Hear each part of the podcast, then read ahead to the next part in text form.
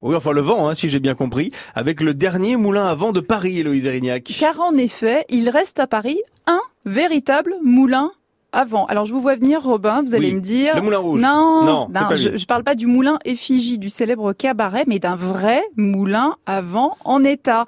Là où vous n'avez pas tout à fait tort, c'est sur la localisation. Parce que au XVIIe et au XVIIIe siècle, de nombreux moulins se dressent sur la butte Montmartre, Mmh, hein, mmh. qui broyait du grain, du maïs, de la pierre, pressait du vin. Il y en a eu jusqu'à 30.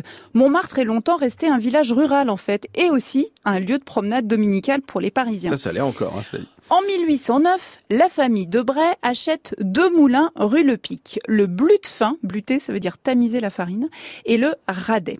La mère Debray fabrique de succulentes galettes de seigle moulues sur place. Elle les sert avec du lait ou du vin, également pressé sur place, aux ouvriers et aux promeneurs. Quand l'activité de meunier se met à battre de l'aile dans les années 1830, De la l'aile fa- de moulin. Pardon. Non, non, c'est bien. On va la garder. Fallait la faire. Alors, La famille transforme son établissement en bal. En 1895, elle le rebaptise le Moulin de la Galette. Mais oui. Euh, Gros succès, on y danse la polka, le quadrille, le chahut et le cancan. Le lieu est peint par Renoir, Van Gogh, Toulouse-Lautrec et au début du XXe siècle, c'est l'endroit où on croise toutes les célébrités.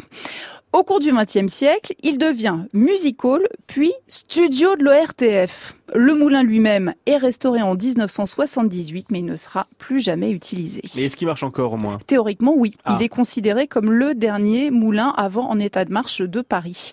Et il est toujours là, indemne, tout en bois, avec ses ailes fièrement étendues. Il domine le croisement de la rue Le Pic et de la rue Girardon. Et la salle en elle-même, elle est devenue quoi? Le Moulin de la Galette, aujourd'hui, c'est un restaurant gastronomique avec une carte assez appétissante, je dois dire, et un four au charbon de bois naturel. Par contre, il n'y a pas de galette à la carte.